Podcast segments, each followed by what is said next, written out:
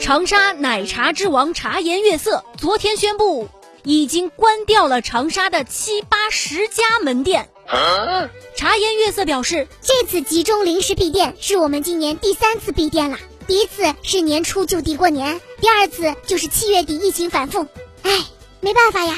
到底是奶茶之王的新动态呀！昨晚这个消息挤在了众多双十一热搜的中间，网友们全都在给茶颜悦色鼓劲儿啊！希望你能挺住啊！我真的很选你，你们家奶茶真的很好喝，兄弟撑住啊！在大家的鼓励声当中，茶颜悦色官方微博发出了回应：朋友们，我们还撑得住，我们会竭尽努力，多做正确的决定，少犯错误，我们还在熬着，等春暖花开呢。